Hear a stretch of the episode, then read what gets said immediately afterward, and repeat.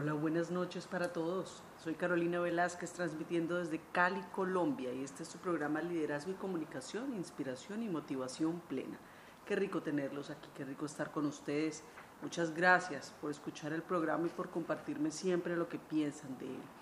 Hoy voy a estar compartiendo con ustedes un tema que a mí me apasiona y me encanta y es cómo pasar a tener equipos que sean uniformes a diversos realmente. Para mí la diversidad y, el poder tener miembros de equipo completamente diferentes es un plus. Es un plus si lo sabemos manejar y si lo sabemos capitalizar. Hoy voy a estar compartiéndoles a ustedes sobre lo que yo pienso al respecto, sobre cuál ha sido la experiencia que he tenido de ello y cómo poderlo aprovechar también, cómo poderlo aprovechar y cómo entender esa diversidad. Ya saben que pueden encontrarme en mis redes como arroba carolina guion al piso, Velázquez guion al piso Montoya. Me encuentran por Instagram, por LinkedIn, por YouTube y por TikTok. Qué rico, qué rico escucharlos, leerlos y saber de ustedes. Vamos a comenzar nuestro programa, vamos a una buena música y arrancamos esta, este tema de hoy. Muy bien, Voy a comenzar de la siguiente forma. Hay un, hay un, este tema lo maneja muy bien John Maxwell y él habla y él dice que los equipos diversos llenan la brecha del conocimiento. Voy a compartirles una experiencia que tuve eh, en, mi vida laboral al inicio, eh, cuando fui gerente general eh, por primera vez de una organización. Y yo recuerdo que yo llegué y quienes eran en ese momento o serían en ese momento mi mano derecha y mi mano izquierda en la empresa eran que manejaba toda la parte administrativa y financiera y que manejaba toda la parte de gestión humana. Eh, recuerdo que yo llegué con 24 años, imagínense, yo llegué con 24 años muy joven, eh, estaba casi que recién graduada de la universidad, pero yo había estudiado de noche y trabajado de día, entonces digamos que había podido adquirir una experiencia importante. y sin embargo, quien manejaba el área administrativa y financiera Mm, me llevaba por lo menos unos 15, 16 años y eh, quien, quien manejaba el área de gestión humana igual. Y quien sería mi jefe o mi líder directo me doblaba en edad. Y aún así hizo ese voto de confianza en mí. Éramos personas culturalmente muy diferentes, de, mm, experiencias muy diferentes. Y claro, llega esta persona muy joven a manejar la empresa y a ser líder. Y recuerdo que, de las cosas que para mí creo que hicieron una diferencia fue entender que yo no podía llegar a imponerme, eh, sino tendría que llegar en un proceso de observación, pero también de respeto por quienes ya estaban ahí, por lo que había sucedido y poder hacer esa buena mezcla. Revisar qué acuerdos había, qué había sucedido, cómo había funcionado hasta ese momento la organización, qué sí se había hecho bien y que definitivamente había que cambiar, pero tenía que hacerlo de la mano de la observación y del respeto por la gente. Eran dos mujeres, coincidencialmente, quienes eran mi mano derecha y mi mano izquierda, las recuerdo con mucho cariño, Sandra y Blanca. Y yo creo que fue clave.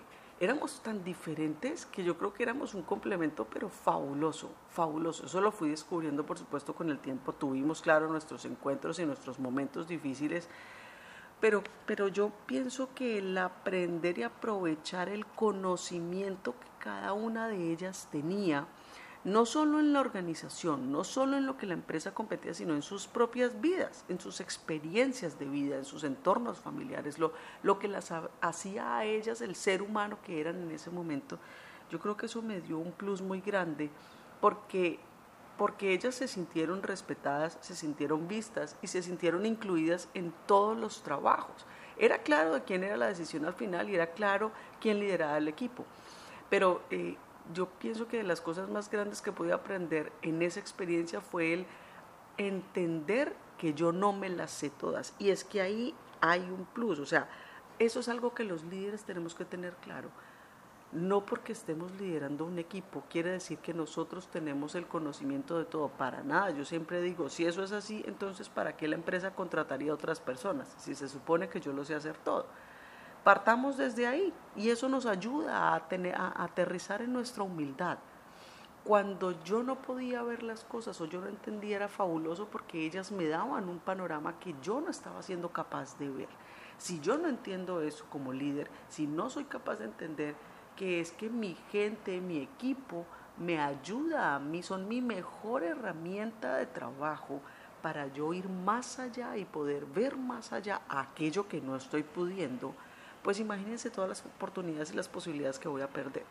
Si yo como líder no tengo claro que en la diversidad de mi gente hay un superpoder, un apoyo enorme, una, un, un, un plus muchos plus que yo voy a poder aprovechar, pues imagínense el tiempo que estoy perdiendo, la energía la fuerza y los recursos que estoy perdiendo. Pero cuando yo logro identificar ese lenguaje de ese otro, eso que ese otro sabe hacer mucho mejor que yo, puede que incluso yo lo sepa hacer, pero ese, otro le fluye más rápido, le fluye mejor, con menor recurso, con menor inversión, y mucho más fuerte el resultado. Hombre, tengo que ser capaz de traerlo, porque esa diversidad llena las brechas de conocimiento que entre todos tengamos, así como debo como líder enseñarle a mi gente que aquello en lo que yo como líder soy bueno y sé hacer, pues pueden confiar en mí. Y no tienen que desgastarse ni tienen que demostrar que lo saben todo, porque esto no solamente en recursos sino en tiempo, en recurso económico, sino en recurso tiempo, eh, se pierde y es un desgaste energético del equipo terrible. Y puede que lleguemos al resultado, pero nos vamos a demorar más, nos va a costar mucho más eh, y sobre todo el, el, costo, yo digo que el costo relacional, que para mí es la gasolina más importante en un equipo, eh, se puede ver mermado sin ninguna necesidad. Cuando desde la humildad somos capaces como líderes de entender que mi equipo, entre más diverso sea y yo sea más respetuoso de esa diversidad, pero también más inteligente y estratega para aprovechar esa diversidad, pues el resultado, sin lugar a dudas, en todo sentido, va a ser muchísimo mejor. Muy bien. Otra de las cosas que un equipo diverso trae como aporte, sin lugar a dudas, dije en el espacio anterior que disminuyen la brecha del conocimiento o la llenan más bien. Otra de las cosas que un equipo diverso aporta es cómo em, disminuir o llenar también la brecha de la perspectiva. Miren, Michael Forbes dijo que la diversidad es el arte de pensar independientemente juntos. Esto es todo un reto, pero es real. Claro, usted coger varias personas que piensen diferente y hacerlas trabajar en equipo, ahí está la clave, como dice John Maxwell, ahí está la clave. ¿Y es un reto? Sí, es real, es un reto porque eso obviamente trae personalidades, egos, etcétera. Pero ese es el reto, como digo yo, el reto carnudo, ese es el reto bueno de un líder, que usted tenga gente que piense diferente, pero que sea inteligente y estratega y que tenga buenas ideas y que aporte. Listo. ¿Cómo logro yo? Es como cuando estoy haciendo un tejido, como una colcha de retazos. ¿Cómo la vuelvo colcha? ¿Cómo la vuelvo cobija? Porque de lo contrario son retazos aislados y pueden ser retazos de tela espectaculares, muy finas, pero son retazos. La vuelvo cobija y le doy un propósito cuando la uno, la uno sabiamente, con la puntada correcta con la forma correcta y me hace eh, y, se, y, termina convirtiéndose en la cobija para el propósito que tengo. Lo mismo eh, sucede de esta manera. Cuando yo tengo em, personas que piensan diferente soy capaz de liderarlas y acompañarlas para que ese pensamiento tenga un sentido y cobre un sentido incluso mucho mayor al unirse, ahí es donde está el éxito. ¿Cuál, díganme cuál es el reto de liderar personas que piensen igual que yo y que me digan y que soporten solamente lo que yo digo ahí en que estoy creciendo. No, es el fin de la creatividad y la innovación. O sea, eso, ahí lo que yo tengo son borregos, ovejas detrás mío, pero no tengo gente que me esté retando. Lamentablemente hay líderes que, que creen, o personas más bien en posiciones de liderazgo, que creen que liderar es eso. Que haya otro diciéndole, sí, jefe, tiene toda la razón. Sí, señor, ¿cómo no? Así es. No, no. Vuelvo y repito, nosotros tenemos que tener una relación absolutamente respetuosa, pero el respeto a un líder, yo como se lo demuestro, o una de las formas que se lo puedo mostrar, eh, es pudiéndole decir, no estoy de acuerdo con usted, por esto, esto y esto, o creo que podemos hacerlo diferente, o creo que yo puedo aportar de esta manera, y usted qué opina si hacemos esto de una manera distinta. Y yo como líder, cuando me pruebo, cuando soy capaz de dejar a un lado mi ego, eh, y, logro recibir de otro y entender que, oiga, es que eso que usted está planteando tiene mucho más sentido lo que yo estaba diciendo. Al final del día yo siempre digo, venga, el propósito es cual, que usted tenga la razón o que los logros se consigan con dignidad, con respeto y con asertividad. Entonces, Tengamos claro el propósito. El ego se nos atraviesa a todos de manera permanente, a todos corazones en algún momento. Pero ¿cómo lo vamos a trabajar? Entonces, fíjense que poder tener gente diversa en el equipo de trabajo me ayuda a ver la perspectiva que yo no estoy viendo. ¿Por qué? Porque es que mi equipo me va a hacer enfrentar a cosas que yo no estoy siendo capaz de ver, pero que ellos sí están viendo de manera diferente. Y lo que pasa es que ellos van a trabajar en ayudarme a sacar luz en perspectivas distintas que si yo no las veo, si yo no las atiendo, me puedo perder oportunidades muy grandes o puedo arriesgar el éxito y el futuro incluso de mi equipo y de mi organización. Esas, eh, eh, esas perspectivas me las da un equipo que me quiera y que quiera ver que nosotros lleguemos a feliz puerto, que logremos hacer las cosas realmente como nos las estamos eh, imaginando. El liderazgo requiere eso, humildad y ser capaz de entender que de pronto ese panorama grande yo estoy viendo por una ventana, pero resulta que mi equipo me está ayudando y me está mostrando que se pueden pegar tres ventanas más a esa perspectiva, o me está dando kilómetros de visión hacia adelante que yo no estoy siendo capaz. Es, es, es como cuando un piloto va manejando un avión y tiene que ir por instrumentos porque la visibilidad no está superior a X kilometraje o metraje adelante, pero los instrumentos me ayudan a ver. Ese es mi equipo. ¿Yo por qué me voy a quedar solo con lo que mis ojos alcanzan a ver cuando mis instrumentos me están mostrando algo mucho más allá que me va a permitir anticiparme, que me va a permitir hacer un diseño mucho más potente, que me va a permitir también avanzar con mayor tranquilidad, dar pasos con mayor seguridad, incluso enfrentar la incertidumbre de una manera más asertiva. Miren, un buen equipo y un equipo diverso bien liderado, sin lugar a dudas, llena la brecha de la perspectiva. Otra de las cosas que un equipo diverso puede ayudar también a llenar es la brecha de la experiencia. ¿Por qué?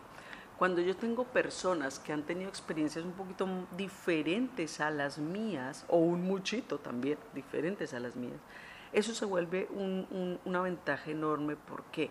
Porque ah, yo puedo tener gente muy bien formada, con maestría, con doctorado, con toda la experiencia académica que queramos, pero la experiencia de vida nos da muchas más herramientas, muchísimas. Ahí les pongo un ejemplo. Alguna vez eh, eh, en una organización teníamos que prestar un servicio de una distribución de publicidad y yo francamente nunca había hecho eso. Estoy hablando hace muchos años. Pues hoy en día, por supuesto, el tema de redes y tecnología es diferente, pero les estoy hablando hace 25, 30 años, pues eso se hacía de manera empírica, eso se, eso se, hacía puerta a puerta, se hacían recorridos por la calle, en fin, por las ciudades y por todo un país. Yo no tenía mucha experiencia, la verdad, podía tener mucho conocimiento académico, pero no tenía mucha experiencia. Y me pasó algo maravilloso y fue con mi papá. En ese momento él ya estaba jubilado, él había trabajado eh, como gerente de ventas toda su vida. Y eh, bajó y me encontró a mí en, el comedor con una mano de mapas de diferentes ciudades de mi país, en Colombia, tratando de idear y mirar de qué manera yo podía hacer esto y mi papá no fue un hombre que pudo estudiar en la universidad, mi papá fue un hombre empírico, mi papá fue un hombre que hizo su colegio, pero de resto fue ah, la academia de la vida. Y eso fue lo, que lo formó y lo que lo llevó a, ser el gran ejecutivo que, terminó siendo. Cuando él me dijo, ¿qué estás haciendo? Le dije, no, estoy aquí tratando de cuadrar una distribución de publicidad, entendiendo cómo debo hacerla. Me dice, ¿cómo hace una distribución de publicidad? ¿Qué tienes que hacer? Entonces le expliqué, tenía que llevar una... Eh, unos, como unos panfletos y como unos periódicos y distribuirlos y cubrir todas las ciudades, ciertas ciudades del país. Me dijo, ah, no, eso es como una distribución cuando yo la hacía de los, de los ejemplares. Y él me estaba hablando de 70 años atrás, o sea, lo que él hacía 70 años atrás. Eh, y yo, ¿cómo así? Me dijo, sí, claro, ven, te muestro. Él tenía una técnica que desarrolló con su equipo de trabajo cuando él tenía 18 años, 20 años y tenían que surtir todo el país. Y esto les estoy hablando en la época de, no sé, 1950, más o menos. ¿Y cómo hacían ese cubrimiento de país? Eh, espectacular. Por supuesto, la técnica funcionó al 100%, fue mucho más asertiva, fue mucho más productiva y me permitió hacerlo y, mejor dicho, mi papá me trasladó toda su experiencia y pude trasladar esa experiencia al equipo y terminamos haciéndolo en el menor tiempo que nos imaginábamos, mucho más asertivo, menos agotador, fue, el resultado fue sin, igual. Y era una persona empírica, pero que tenía un nivel de experiencia enorme. Con, esto con este ejemplo no estoy eh, desestimando obviamente toda la, toda la experiencia académica, por supuesto es necesaria hoy en día, pero y sí quiero que, que eh, invitar aquí a los líderes a que revisen a sus equipos, porque yo me encuentro a veces con mis clientes temas de, no, es que es muy joven, él no tiene experiencia, pero resulta que trae mucha experiencia en temas tecnológicos que hoy en día son tan importantes. O no, es que él ya está muy viejito, él de eso ya no sabe, o sea, es que esa persona ya es muy mayor, nada que ver, dinosaurio más o menos en el equipo. Yo digo, venga, todo lo que esa persona ha tenido que construir y vivir para llegar ahí, eso es oro eso es oro en polvo. La experiencia no necesariamente va amarrada de la edad. Y ese es un, paradigma que yo quisiera que rompiéramos. Sí, a veces la edad viene con muy buena experiencia, pero otras veces me he encontrado gente supremamente inmadura e inexperta con, ya varios años y me he encontrado gente muy madura y que logra un nivel de experticia mucho más rápido con menos años también. no, para mí personalmente no necesariamente es proporcional pero yo sí creo que tenemos que ser capaces de entender como líderes, identificar las diferentes experiencias, las diferentes, los diferentes momentos. Y la experiencia no solamente es laboral, aquí yo vuelvo y hago un énfasis muy importante, la experiencia también se radica en la vida, en, en, la experiencia de vida que he tenido como ser humano. No es la misma experiencia de alguien que ha podido tener a su papá, a su mamá de lado, acompañándolos y tenía una familia más grande, con hermanos cercanos, donde fue una relación muy armónica, muy trabajada, aquella persona que de pronto su mamá murió muy joven, le tocó hacerse cargo de sus hermanos, salir adelante, su papá trabajar, esa persona ser hermana y mamá, por ejemplo, en paralelo, y, tener que hacerse cargo casi que de ese equipo de trabajo que eran sus hermanos mientras su papá trabajaba y esta persona tenía que levantarse, mientras alguien más a los 15 o 14 años estaba rumbeando de fiesta, esta persona tenía que levantarse temprano, dejar almuerzos organizados, cuidar a sus hermanos, ir por ellos, traerlos otra vez, o sea, hay experiencias de vida que nos forman y nos dan una experiencia mucho más amplia. Yo no, yo no puedo coger a dos personas de 25 años y juzgarlas igual. Yo tengo que saber cuáles son sus antecedentes. Así como no puedo juzgar a dos personas, una de 25 y otra de 50, y decir las diferencias que hay. Yo tengo que ir más allá. Si uno como líder quiere aprovechar las experiencias de los equipos y volverlas, de, de la gente que forma los equipos y volverlas un plus para el equipo, tengo que tomarme el trabajo de abrir las conversaciones, de investigar, de indagar, de ir más allá, de conocer a mi gente. No tengo que vulnerarlos y pasar y, tener que saberme absolutamente todo y meterme de manera irrespetuosa, pero sí debo saber la historia de cada uno, porque de lo contrario, ¿cómo voy a conocer esa experiencia para saber si, es un plus que puedo aprovechar o no? Muy bien, ya es el momento de cerrar nuestro programa y eh, vamos con algunas conclusiones frente al tema de la diversidad en los equipos de trabajo. ¿Qué me encuentro yo? La diversidad puede venir de muchas formas, puede tener ropa muy diferente. Eh, yo siento que de las cosas más importantes es no nosotros mismos como líderes ponerle etiquetas a esa diversidad, simplemente es entender que nuestros equipos de trabajo están conformados por diferentes seres humanos. Cada uno de ellos trae un origen muy distinto, trae entornos muy diferentes. ¿Por qué no aprovecharlos? ¿Por qué no traerlos?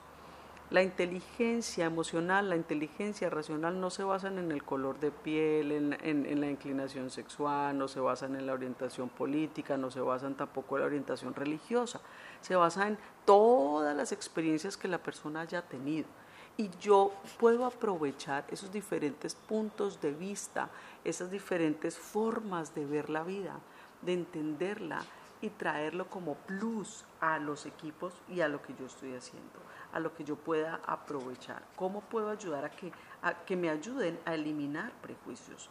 ¿Cómo puedo eh, desafiar mis suposiciones como líder a través de las personas que me ofrecen una mirada diferente?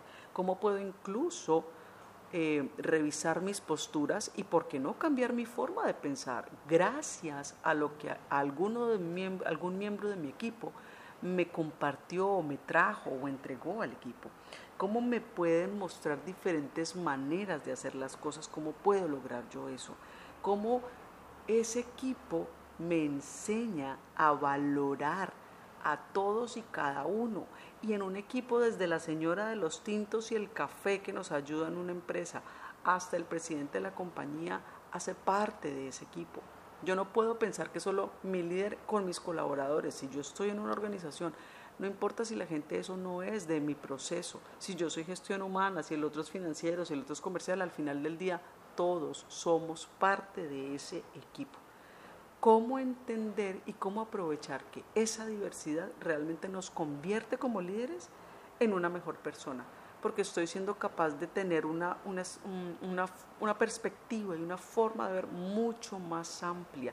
Y en la medida en la que mi perspectiva y mi visión crecen y aumentan, la posibilidad que yo tengo también de crecer de la mano de los demás es enorme. Además que estoy, yo creo, creo firmemente como líder que he sido y, como coach y consultora, que estoy haciendo patria, estoy haciendo mundo, estoy ayudando a otros también a, vernos con amor y con generosidad y a vernos también de una manera diferente donde podamos entender que la diversidad es lo que nos hace mucho más valiosos, es lo que nos aporta, es aquello que también nos da una posibilidad.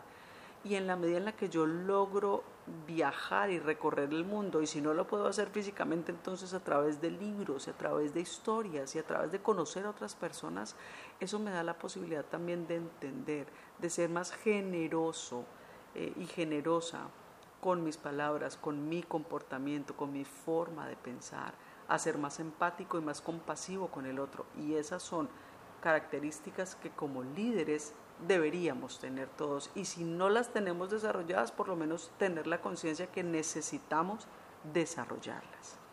Muy bien, soy Carolina Velázquez Montoya, transmitiendo desde Cali, Colombia. Esto es Liderazgo y Comunicación, Inspiración y Motivación Plena. Y hoy estamos hablando sobre cuán importante es Em, abrazar y traer la diversidad a nuestros equipos para entenderla y volverla como un plus. Nos escuchamos dentro de ocho días, vamos a seguir hablando de este tema, ya saben que me pueden escribir en mis redes sociales, me encuentran como arroba carolina guion al piso velázquez guion al piso montoya, me encuentran en Instagram, en LinkedIn, en YouTube y en TikTok. Cuéntenme, cuéntenme cómo les parece el programa, cuéntenme qué opinan, qué quieren saber, de qué temas quieren que conversemos y aquí los estaremos trayendo.